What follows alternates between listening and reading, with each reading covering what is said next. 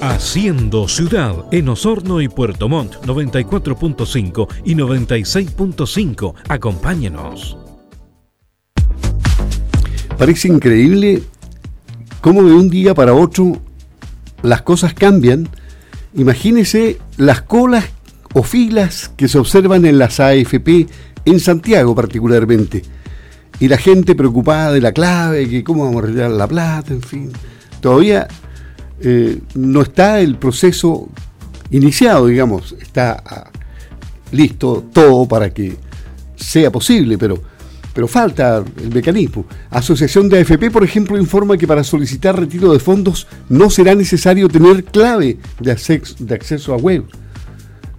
El gerente general del gremio llamó a la ciudadanía a no concurrir presencialmente a las oficinas de las administradoras, porque, por ejemplo, en Santiago, en una AFP, tuvieron que prolongar la hora de atención hasta las 5 de la tarde. Estaban con horarios especiales de pandemia, de cuarentena, en fin. Entonces, eh, hay una serie de repercusiones que trae todo esto del 10%, del retiro del 10% de las AFP. ¿Cuál es la visión que tiene un economista, un dirigente gremial como Juan Pablo Suet, a quien lo tenemos en la línea. Le invitamos a que saque su bola de cristal económica y nos diga qué es lo que está viendo a futuro. ¿Cómo estás, Juan Pablo? Buenas tardes. Hola, Luis. Gusto saludarte, gusto saludarlo a todos por allá por el sur. Igualmente. más que bola de cristal, yo creo que no, no, los economistas no tienen bola de cristal, los dirigentes gremiales menos. Hay que tratar de, de ver cuáles van a ser los efectos positivos y negativos, porque también van a haber efectos positivos de esto que ha pasado. Pero, pero efectivamente queda una sensación bastante amarga de cómo seguimos haciendo las cosas en Chile, de, de, cómo se están discutiendo, de sobre todo el análisis técnico detrás de muchos proyectos y que, y que efectivamente van a tener efectos probablemente quizás a notar más en el mediano o largo plazo que en el, que en el corto plazo. Claro, eh, porque se va a reactivar la economía y va a haber circulante y eso va a significar que incluso eh, nos ahorremos tres puntos del PIB. ¿Eso es tan efectivo? Claro, mira, hay un efecto positivo que efectivamente eh, hace supuestos bastante bastante grandes que, yo creo que nos van a dar, pero en el fondo es si todos retiraran el, no sé, imaginémonos que el 15 de agosto, la fecha que se puede empezar el retiro, si todos retiraran el 15 de agosto su 10%, eso equivaldría a que todos tendrían en su bolsillo, en sus cuentas corrientes o en su cuenta RUT eh, del orden de 20 mil millones de dólares y eso significaría obviamente eh, un aumento en el consumo enorme, sobre todo considerando de que llevamos cuatro meses con un consumo muy alicaído, salvo lo que son bienes básicos, ventas de supermercado, pero todo lo que el resto de, la economía ha estado muy, muy, muy alicaído.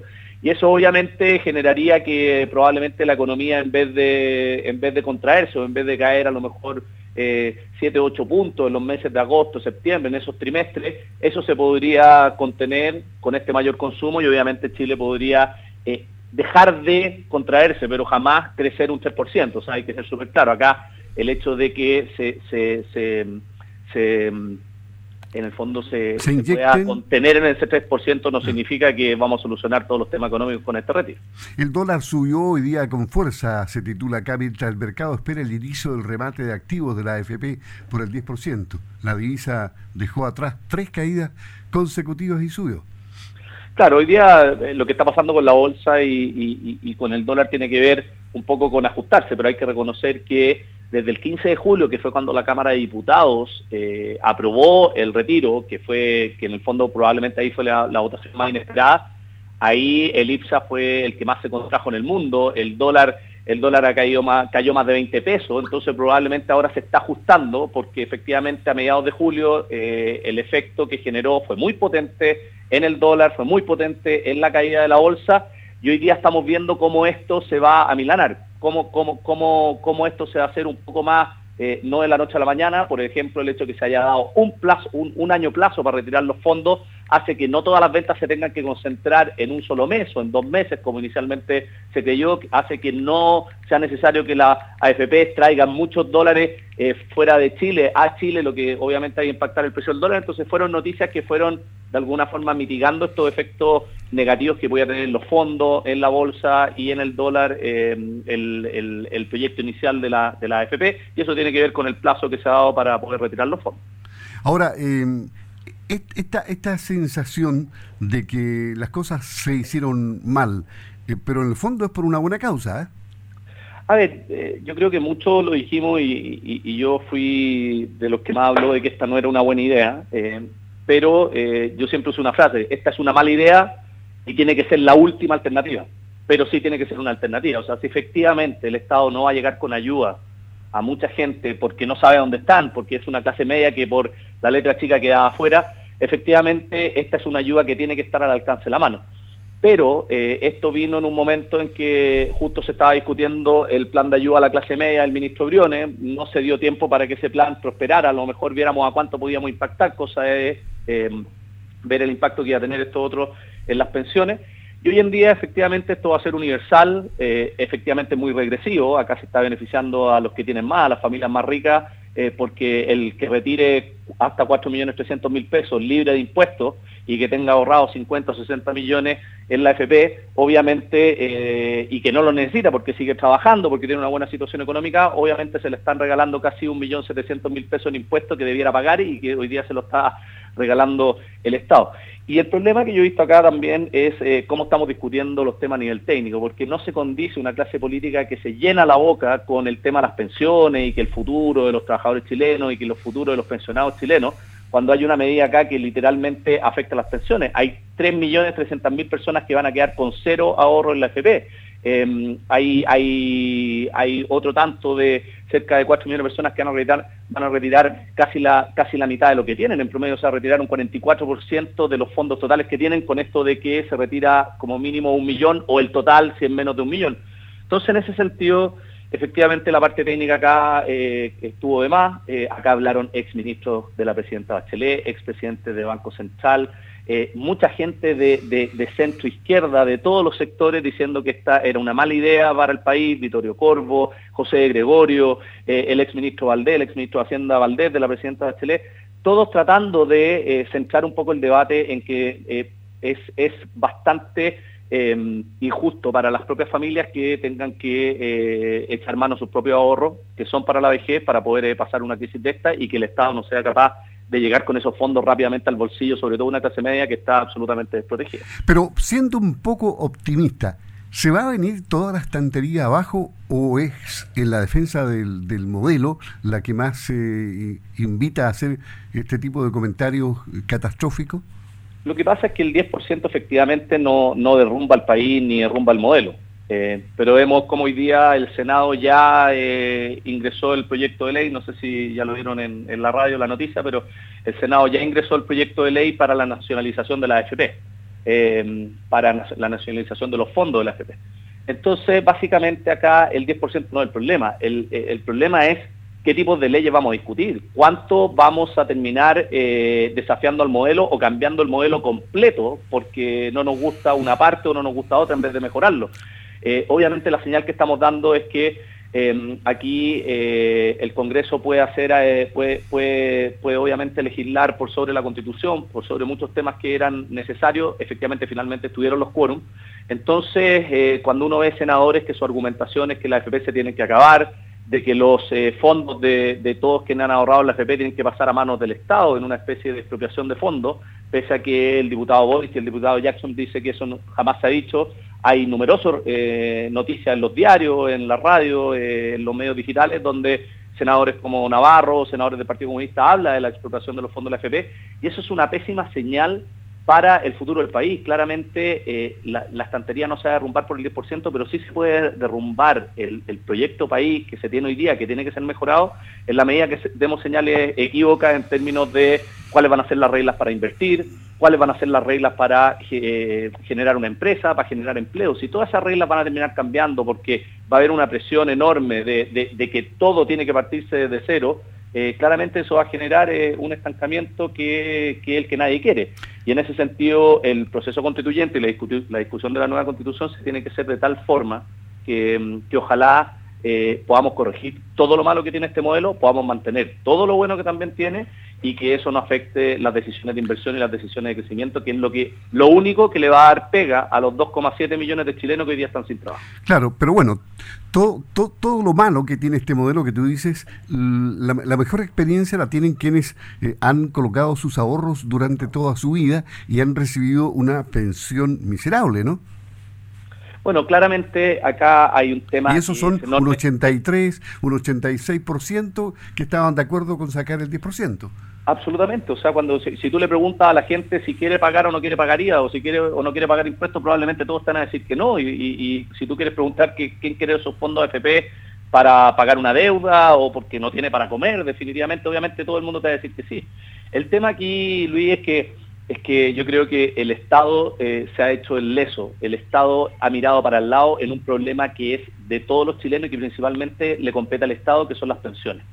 Aquí, eh, en una vuelta olímpica enorme, el Estado y la clase política en los últimos 25 años dijo que el tema de las pensiones era un tema de la AFP. La AFP son un sistema de ahorro como, como muchos otros. La AFP es un sistema de ahorro obligatorio donde le dijeron a la gente usted ahorre y la AFP le va a multiplicar esa plata por lo que más pueda. En promedio sabemos que eh, de cada tres pesos que una persona ha aportado en la AFP, la AFP le ha, puesto siete adicionales y hoy día tiene diez. Ese es más o menos el promedio que hoy día existe en Chile. Y en ese sentido la AFP han hecho la pega de rentar, lo han dicho todos los economistas de todos los sectores. O sea, una persona que hoy día tiene 10 millones de pesos en la AFP y está en el sistema hace 20 años, probablemente cuatro de esos 10 millones de pesos son aporte suyo y 6 millones son rentabilidad. Pero en ese sentido, eh, y, a mí me da pena en términos de la mala calidad del debate, como eh, mucha gente de izquierda dice, bueno, las AFP son las culpables de, que las pensiones son malas en Chile. No, señores, el, culpable de que las pensiones son malas en Chile es el Estado chileno. Es el Estado chileno que no se preocupó de las mujeres que tuvieron lagunas eh, en, términos de, en términos de cotizaciones mientras tenían hijos y no hizo un sistema para poder eh, eh, suplirle su ahorro previsional en esos momentos. Es el Estado el que no se hizo cargo también de ciertos abusos de empresarios que no pagaban las leyes sociales de los trabajadores probablemente en los años 80 y en los años 90, donde ahí sí hay una culpa de los empresarios. Es el Estado el que no se hizo cargo de que una persona que tenía 110 mil pesos de jubilación por la AFP, que recién están saliendo ahora, porque eh, tuvo laguna, porque la persona no trabajó toda su vida, bueno, ese es un problema del Estado, no es un problema de la AFP. La AFP tú no le puedes pasar un millón de pesos y convertirlo en 100 millones de pesos, eso no existe en el mundo. Entonces, efectivamente acá yo emplazo a la clase política, al Congreso, al gobierno y al Estado en general a que el tema de pensiones una vez por todas sea un, tema del Estado y que independiente que sean la AFP, los bancos, las compañías de seguros, los sistemas de ahorros que tengamos, que ellos solamente se preocupen de rentar la plata, pero aquí no puede ser que una persona que tiene una pensión de 150 mil pesos, el Estado la abandone en manos de AFP, bancos, lo que sea, y que le endose toda la responsabilidad a un sistema financiero que simplemente su instrucción era generar rentabilidad sobre los fondos ahorrados. Claro, pero eh, el Estado, como dices tú, no se ha preocupado, por ejemplo, de tener boleteando a funcionarios estatales por años y años, 10, 15, 20 y más años también. Más encima, o sea... Entonces ahí también tampoco tienen previsión. Por supuesto, entonces al final de cuentas, ¿qué vemos nosotros? Es ¿La FP son mejorables? Sí. ¿La FP son caras? No eh, la FP han hecho la pega, sí han hecho la pega. ¿Qué, pega, qué, pega han hecho mal la FP? En comunicar. ¿Por qué? Porque la gente cree que cuando sus fondos bajan de 12 millones a 11 millones 100, la FP les robó plata. Y no le hemos enseñado a muchas personas que eso se llama rentabilidad, que, que obviamente así como ese fondo baja, vuelve a subir y que si la persona mirara los últimos 20 años, vería cómo ha aportado 4 y la FP le ha rentado 6 más, por lo tanto tiene en total 10, independiente de lo que pase en algún momento. Entonces, aquí efectivamente hay pega mal hecha de parte de la FP, han comunicado muy mal, eh, hay una vuelta olímpica de parte del Estado, eh, pagando con boletas de honorario a la gran mayoría de sus trabajadores, sabiendo que eso significa que no están entregándole ningún tipo de pensión a futuro, y también tenemos una clase política que se ha lavado las manos descaradamente para endosarle a la AFP un problema de pensiones que tiene que ser del Estado, que no puede ser del sector privado, y que la AFP de aquí en adelante tiene que ser un sistema de ahorro como muchos otros, donde los chilenos vayan depositando ese ahorro, que ese ahorro vaya rentando, pero que si el día de mañana no te alcanza, porque no tuviste pega, porque tuviste algún problema, porque fuiste mamá de cinco niños y tuviste lagunas previsionales, eso es un problema del Estado, ese no es un problema de la AFP.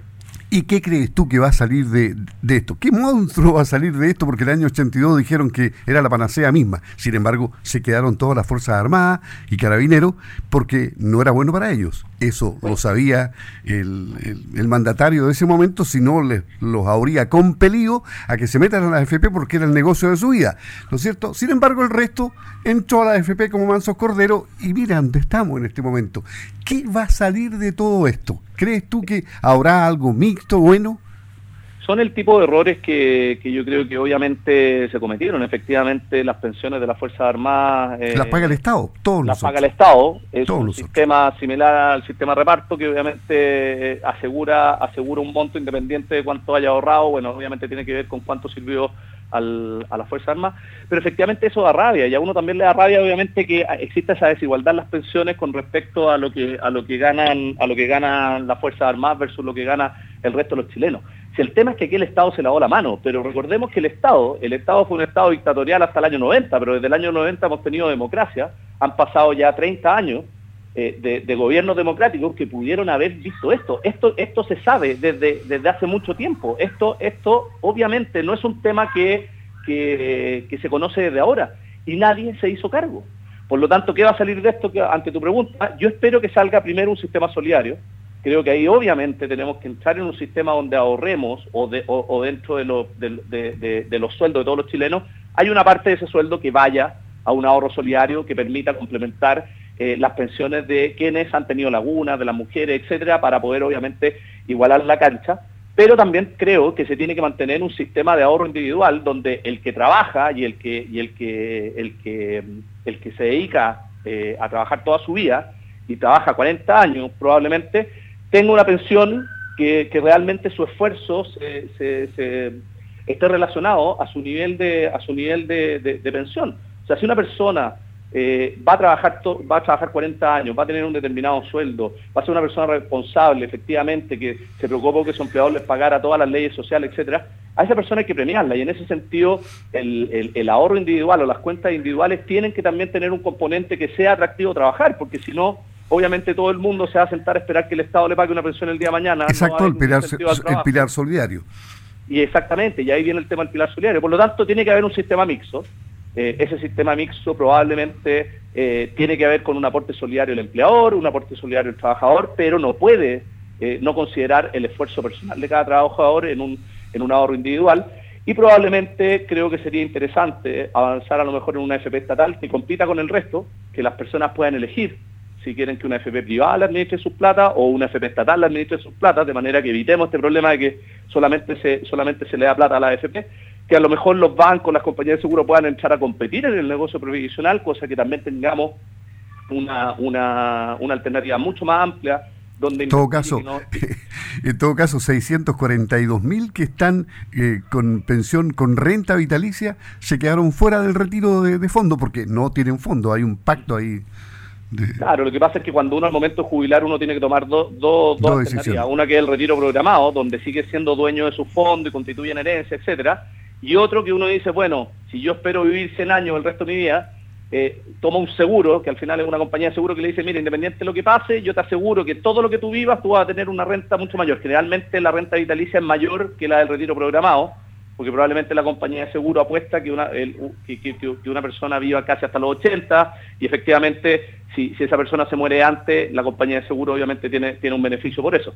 Y esa, y esa plata hoy día, esas personas sacaron la plata de la FP, se la entregaron a la compañía de seguro, por lo tanto no tienen fondos técnicamente en la FP por, ese, por, esa, por esa renta vitalicia que es para toda la vida, obviamente. Así es. Se terminó el tiempo, ¿sabes tú que tenías una conferencia ahora a las cinco y media? Así es. Estamos en el tiempo. Bueno, pues bueno, bueno Luis, te agradezco mucho la... Interesante conversación. Y la verdad es que bueno, vamos a ver qué, viene ahora. Eh, como te digo, el ingreso del proyecto de los senadores eh, que ingresaron a trámite del proyecto que elimina la FP y nacionaliza los fondos, yo creo que viene a discutir ahora otro tema. Entonces, nos queda para rato y estas son las señales que ojalá se hagan con altura de mira. Que vamos a discutir nacionalizar la FP con la rabia y con el odio que vimos en el, en el Congreso. La verdad es que, bueno, eso solamente hace que eh, quienes invierten y que quieren crear empresas y que quieren volver a trabajar se le haga un poquito más pesado. Juan Pablo Suet, aquí en Haciendo Ciudad de Radio Sago. Un abrazo, que esté muy bien. Chao. Un abrazo, que estén bien. Ok, adiós.